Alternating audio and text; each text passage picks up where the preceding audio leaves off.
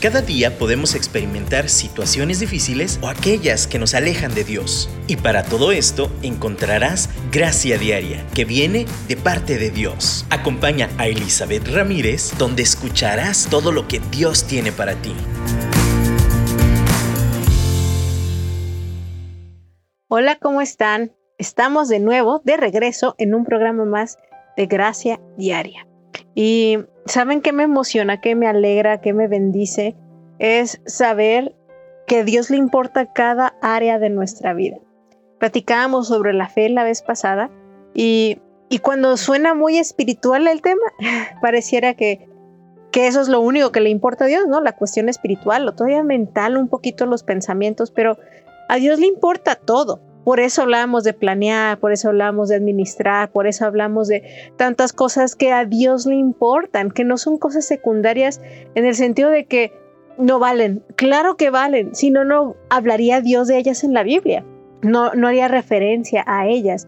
Y una de las cosas que está implícito o incluido tanto en la administración como en la planeación, como el saber perder, como saber ganar, como en, en, declarar nuestra fe absoluta en Dios para que no perdamos el piso, para no perder dirección, es el dinero.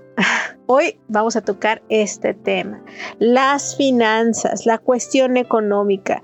A Dios le importa lo que tenga que ver con el dinero. Mucho tiempo la creencia normal religiosa de otras épocas, mm, espero que ya no sea de esta, era que el dinero era malo.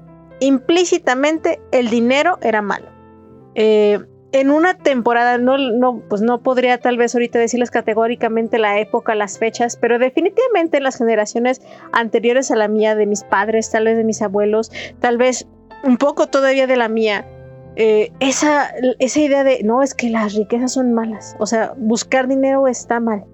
Y, eso hacía que, que tuviéramos esta mentalidad no me encanta llamarla así porque pues de repente se usa de moda, pero sí, una mentalidad de pobreza en la cual si querías, uno siempre desea tener estabilidad económica, pero al mismo tiempo era como satanizado, ¿no? Y eso está mal. Pero también tenemos una oleada nueva, en la cual el enfoque de prosperidad se reduce solo a las riquezas. Como que si realmente somos prósperos se va a enfocar en la economía, en el dinero. Y no es así. La prosperidad tiene poco que ver con el dinero, sinceramente. El dinero simplemente es un reflejo, es un recurso, es un asset de, lo, de las bendiciones de Dios, pero no implica éxito o fracaso. Simplemente es una consecuencia de muchas cosas, ¿no? Pero no nos podemos enfocar solo en eso y ahí sí es el problema, cuando hay un enfoque muy cargado al dinero, ahí también nos vamos al otro extremo. El ideal es tener el concepto que Dios nos pide que tengamos sobre el dinero. Sabemos que necesitamos dinero para vivir en esta tierra, en esta sociedad de, consumo occidental. Es parte de nuestra vida. No podemos circular o andar en la vida sin tener esta moneda de cambio, sin tener dinero. Dios hace milagros, claro, Dios provee de maneras inesperadas, claro, hay hasta trueques y todo esto, sí está bien volver a esas tradiciones que nos pueden servir, sin embargo, Dios sabe que necesitamos recursos para ejecutar lo que nos ha llamado a hacer. Y, y tan es así que si tú vas a la Biblia y buscas versículos que se refieran al dinero, tenemos precisamente esta, esta postura eh, de todos los aspectos, desde eh, tener dinero mal habido o bien habido. O sea, si a Dios no le importara eso, no hubiera señalización desde el Antiguo Testamento. En Proverbios dice así, 13:11. El dinero mal habido pronto se acaba. Quien ahorra poco a poco se enriquece. Aquí hablamos del ahorro, hablamos de cómo adquirir dinero bien, sin trampas, sin que sea obsesión. Es una referencia de algo que a Dios le interesa en nuestras vidas. Necesitamos tener el concepto de las riquezas, del dinero que Dios tiene para poder vivir como debemos. Ahora, en 1 Timoteo 6:9 de nuevo volvemos ahora una versión del Nuevo Testamento a hablar de cómo ver la riqueza. Dice, los que quieren enriquecerse caen en la tentación y se vuelven esclavos de sus muchos deseos. estos afanes insensatos dañinos hunden a la gente en la ruina y en la destrucción. De nuevo, aquí es uno de esos pasajes que podríamos utilizar para alejarnos, ¿no? No, es que no debo de enfocarme en eso. No. Aquí la cuestión y el enfoque de Pablo a Timoteo es a los que se obsesionan con enriquecerse. Su único propósito, meta en la vida es enriquecerse. A esos esos se convierten en afanes dañinos, en cuestiones que llevan a la gente a la ruina en vez de a la paz. Una de las cuestiones que vas a ver aún en lo natural es que las personas más ricas hablando de personalidades que conocemos como el, como el de Microsoft o, de compañías grandes, eh, aún de Facebook que conocemos, ¿no? O sea, son personajes que no andan alardeando con carros, a lo mejor no andan alardeando con ropa. Su meta no era ricos por ser ricos. Simplemente hicieron lo que Dios les, bueno, pues hicieron para lo que fueron diseñados en su cerebro, en su creatividad, en su inteligencia. Y eso les produjo riquezas y, en el caso de, de Microsoft, eh, decidió compartir mucho de su riqueza. No se la queda. Cuando, cuando no es tu enfoque las riquezas y son riquezas bien habidas, Dios no tiene ningún problema con eso. De hecho, es algo que se reconoce en la escritura. Pero cuando se convierte nuestro enfoque, nuestra obsesión en nuestra preocupación, perdemos piso y entonces se convierte en algo dañino, en ruina, en distracción. Otra postura, que ahora regresemos a Proverbios 10:22, dice que la bendición del Señor trae riquezas. Fíjense, si fueran malas, la bendición de Dios no traería riquezas. Nada se gana con preocuparse. Esa versión me, me encantó. Buscar a Dios, a Él, su bendición nos va a añadir riquezas. Yo creo que no nada más económicas, de todo tipo. Nada se gana con preocuparse. De nuevo, el enfoque no es quiero dinero por la, nada más por el fin económico, por la prosperidad económica nada más. No. Es una riqueza en todos sentidos que se va a reflejar a lo mejor en dinero y eso no se gana preocupándose. Y yo quiero en esta primera parte que nos que nos enfoquemos en eso. Proverbios otra vez 23.4. No te afanes, afanes acumulando riquezas. No te obsesiones con ellas. Y tú dices, no, pues yo no me afano por riquezas mínimo, yo nada más quiero salirle, no quiero preocuparme por las deudas, no quiero preocuparme por, eh, por no sé, cumplir, cubrir mis necesidades básicas. Si tú buscas primero el reino de Dios y su justicia, que lo hablamos en programas anteriores este versículo, que Jesús mismo lo dijo, busque primero el reino de Dios y su justicia y esas cosas serán añadidas. Eh, no nos afanemos en querer hacer eh, solucionar estos problemas económicos en nuestras fuerzas. No nos afanemos, no nos preocupemos. Vayamos a Dios, pidámosle a Él su perspectiva. Es, yo sé que es retador, es muy fácil solo observar los números con nuestros ojos carnales, pero ahí es donde se conecta con la fe es donde se conecta, por ejemplo, vemos en la historia bíblica de Jesús cuando estuvo con sus discípulos que tenían que pagar impuestos. Estamos hablando de una necesidad real, tenían que pagar impuestos y no tenían. Y de repente le dijo Jesús a sus discípulos, a Pedro específicamente, le vete a pescar y de su boca va a sacar el dinero que debemos. Pescó y de la boca del pez sacó el dinero para pagar sus impuestos. Dios tiene sus formas y sus caminos, pero tenemos que poner nuestra fe, nuestra mirada en Él. No preocuparnos de afanarnos en la producción económica en nuestras fuerzas nada más sino descansar en Él. No estamos, hasta en esto aplica la gracia. No es por puntos, no, por, no es por sudar, que sí está bien trabajar y esforzarnos, excelente, pero hay que ser inteligentes en cómo trabajar. Y la manera más inteligente de trabajo, de esfuerzo, es la guiada por el Espíritu Santo. Así que yo te invito que si te has preocupado, si ha sido una fuente de estrés, de, de enfoque bastante fuerte en tu vida o simplemente es algo que lo has evitado porque dices, no, es que eso al contrario te fuiste al otro extremo y no ni siquiera le das pensamiento y por lo mismo no tienes un balance correcto en tu vida financiera, hoy le digas, Dios, quiero ver esta área como tú la ves. Quiero verla en la medida correcta, no obsesionada, pero no desafanada, en el sentido de que me valga. No, las riquezas de esta tierra que sean tu bendición, no mi obsesión.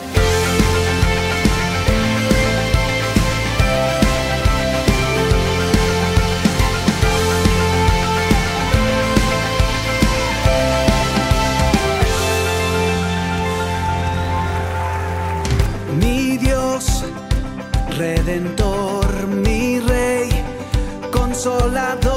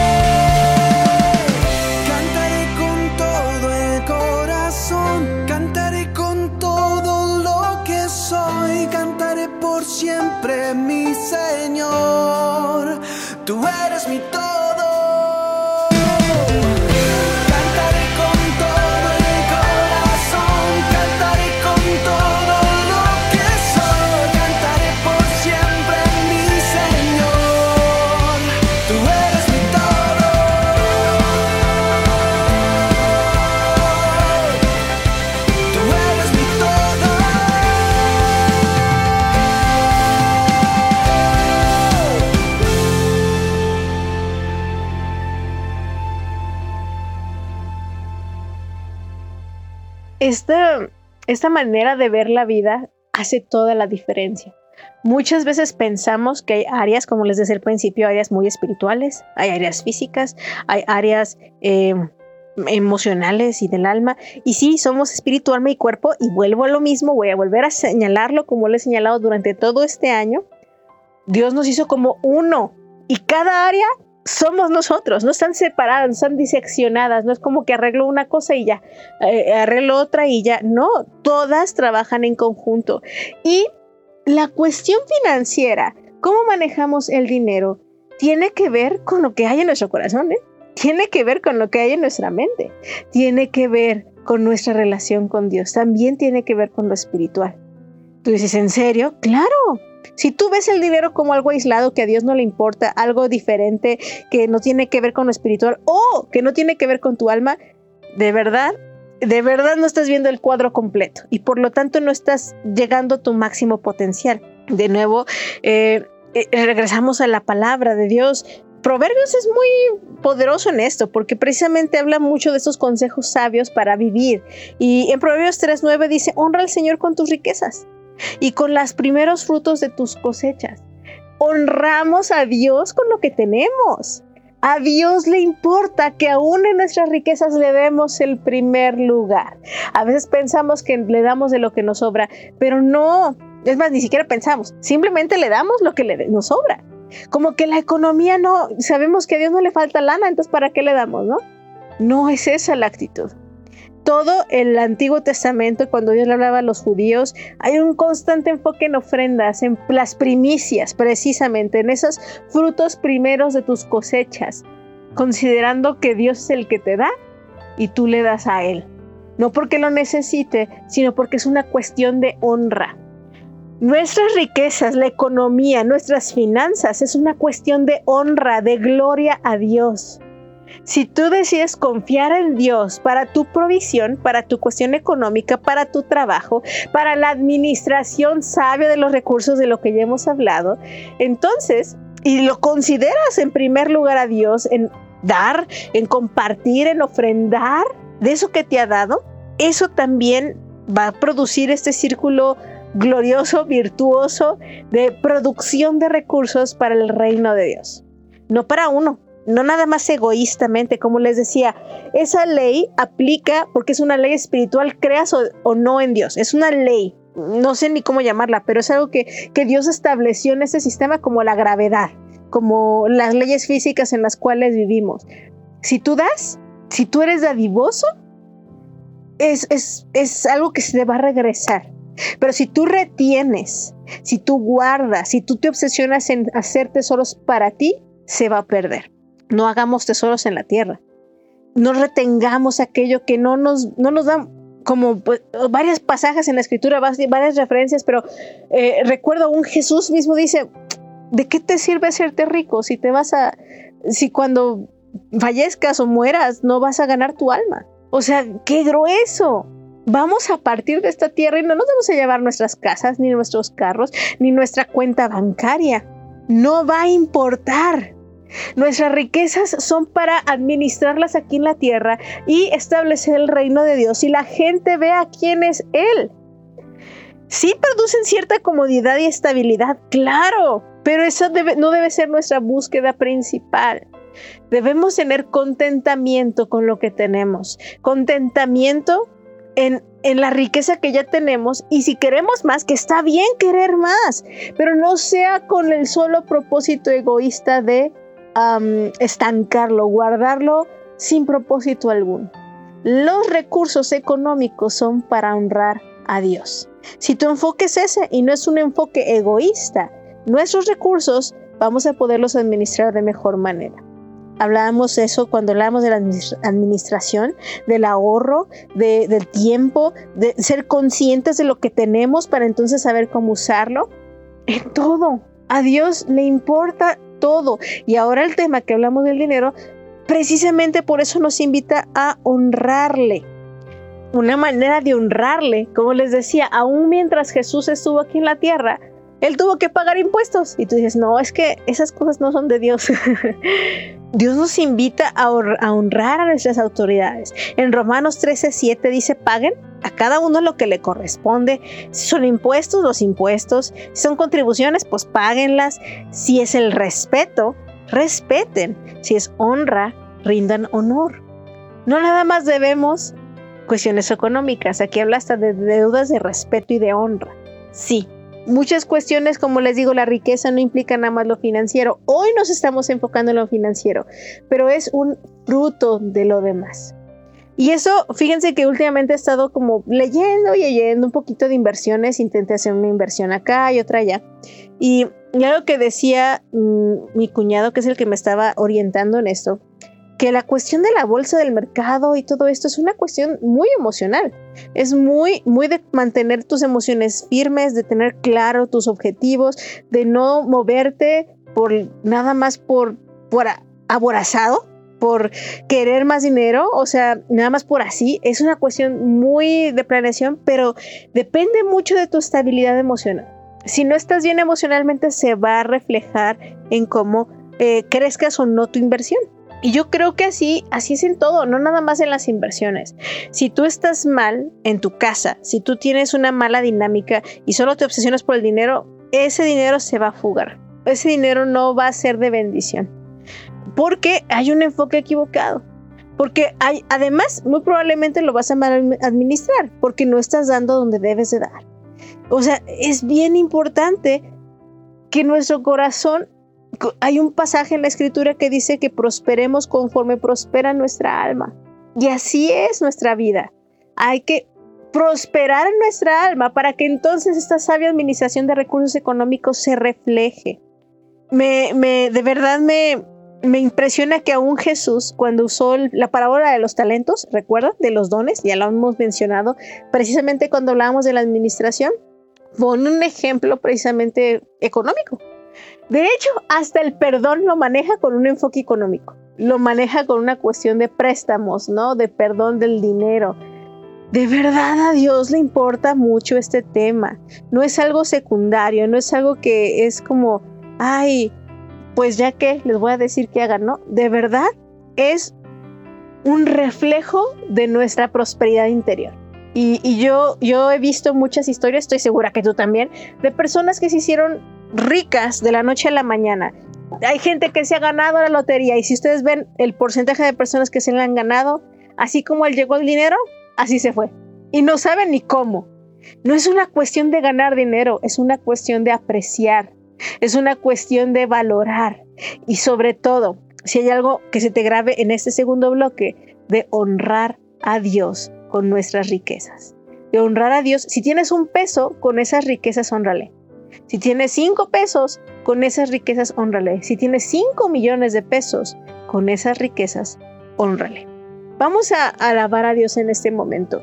Y yo quiero que veas, y tú dices, no, pues yo ni cinco pesos, dudo mucho que no tengas cinco pesos, pero si ni cinco pesos tienes, entonces dile, Señor, aún en mi carencia con lo que tengo, si tengo algún activo en la casa, si tengo algo mío, ese te va a honrar.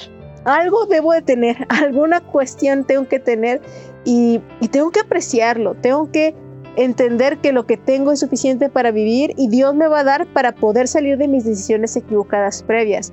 Pero lo que tengo va a ser para honrar a mi Dios. Honra al Señor con tus bienes y con las primicias de todos tus frutos, con tus riquezas.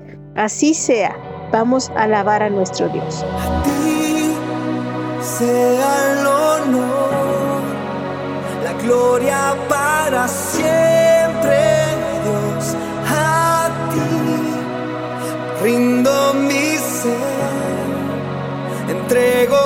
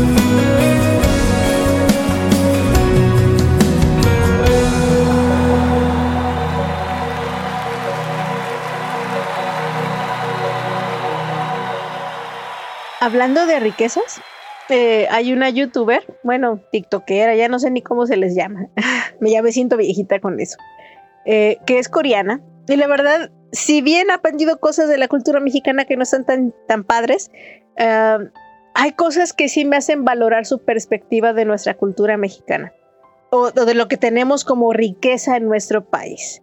Uno pensaría que Corea del Sur es un país rico, tienen excelencia en tecnología, em, sus avances, su disciplina en muchas cosas, pero híjole, la presión social, la presión solo en guardar apariencias, en la economía, en ser ricos, en tener dinero, es tanta que, que han causado el burnout, que es este, esta situación, esta como enfermedad, trastorno de las personas de que de tanto trabajo se queman, eh, caen en un estado de depresión emocional porque ya no pueden con tanta presión, con tanto trabajo para cumplir con las expectativas de los demás.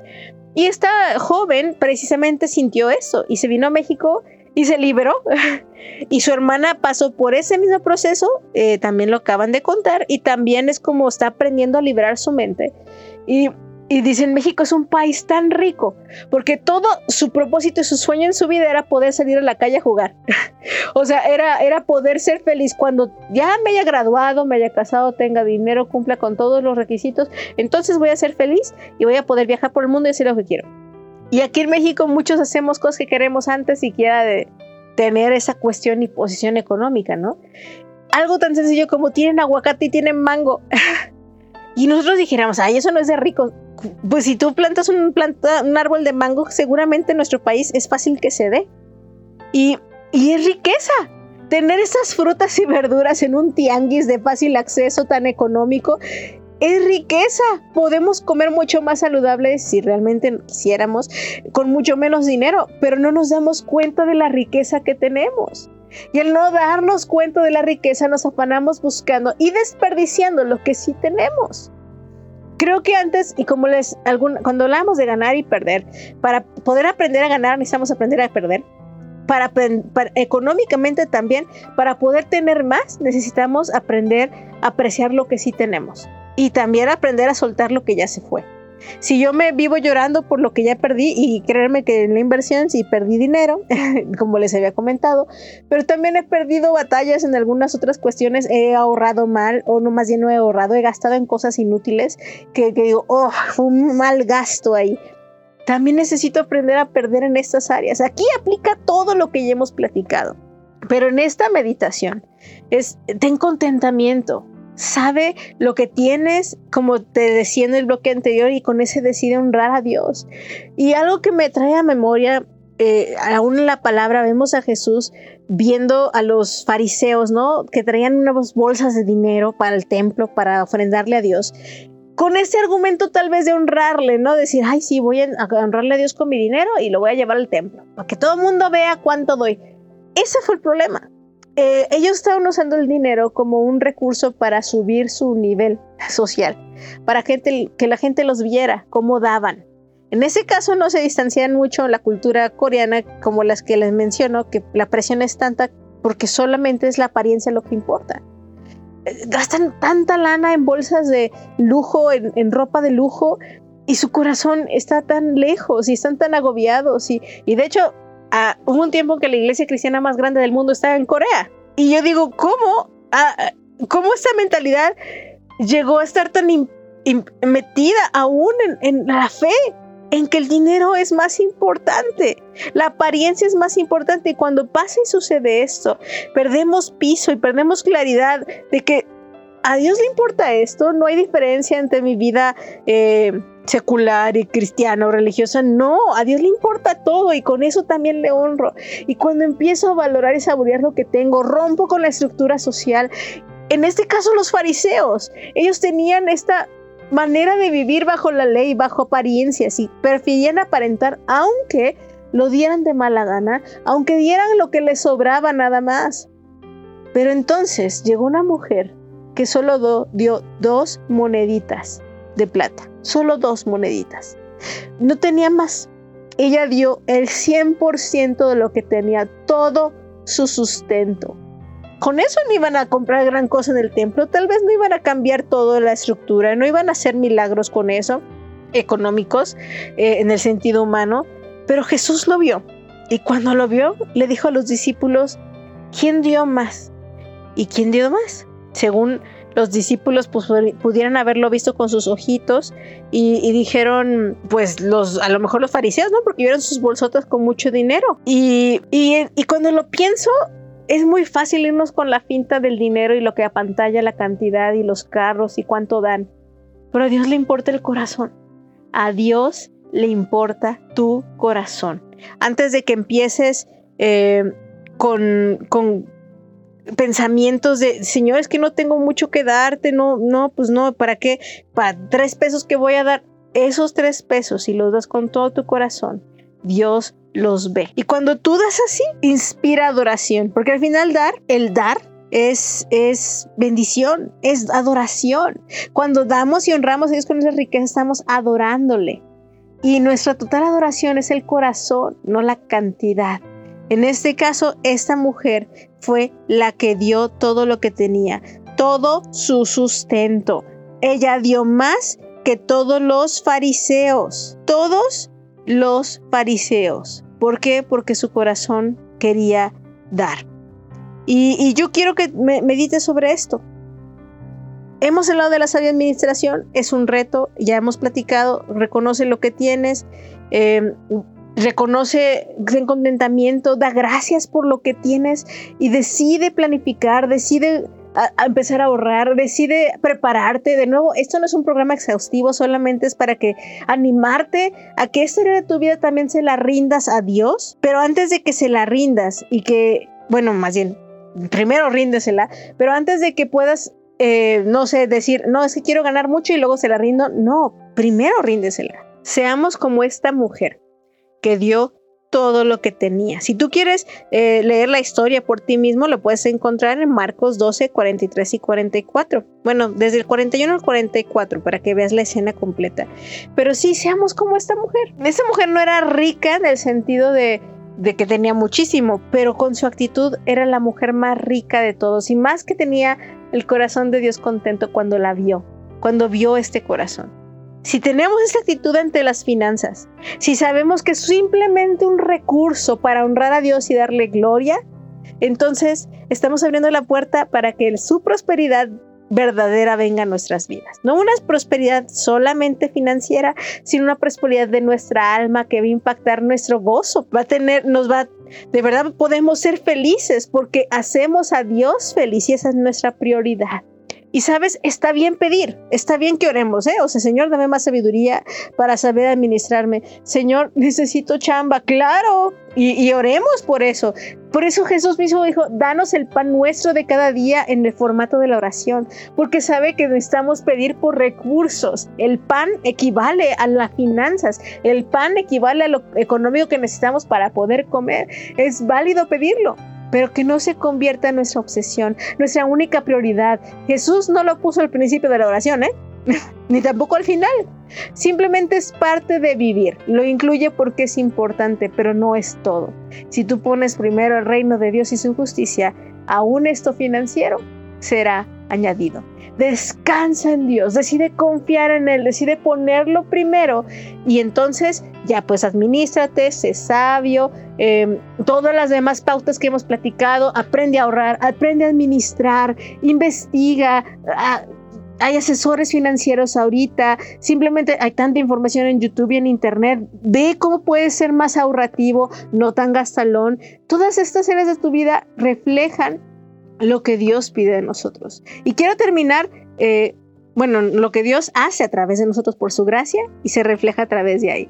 Quiero terminar con el ejemplo de una amiga que, que precisamente empezó con asesorías financieras y ha tenido que cambiar su vida porque se dio cuenta que gastaba para ganar la aprobación de la gente. Y regalaba el dinero y obviamente no le quedaba nada porque quería invitar a sus amigos para que sus amigos no se sintieran mal de que no tenían dinero. Eh, quería ganarse la gente con dinero. Y saben, pues eso obviamente hizo que ella no tuviera, perdiera mucho. Y al final, cuando no tenía dinero, sus amigos pues no estaban, ¿verdad? Cómo esta situación económica refleja carencias de nuestra alma y nuestro corazón. Vayamos con Dios, que Él nos ayude a ver eso que no podemos ver y ser transformados por su gracia. Ríndete a Él, ríndele tus finanzas, ríndele el 100% de tu vida, muéstrale tu corazón contrito y humillado y Él hará. Muchas gracias por conectarte. Nos escuchamos la próxima semana y oro porque Dios prospere tu vida. Y así, y conforme prospere tu alma, también prospere cada aspecto de tu vida. Te mando un abrazo y muchas bendiciones.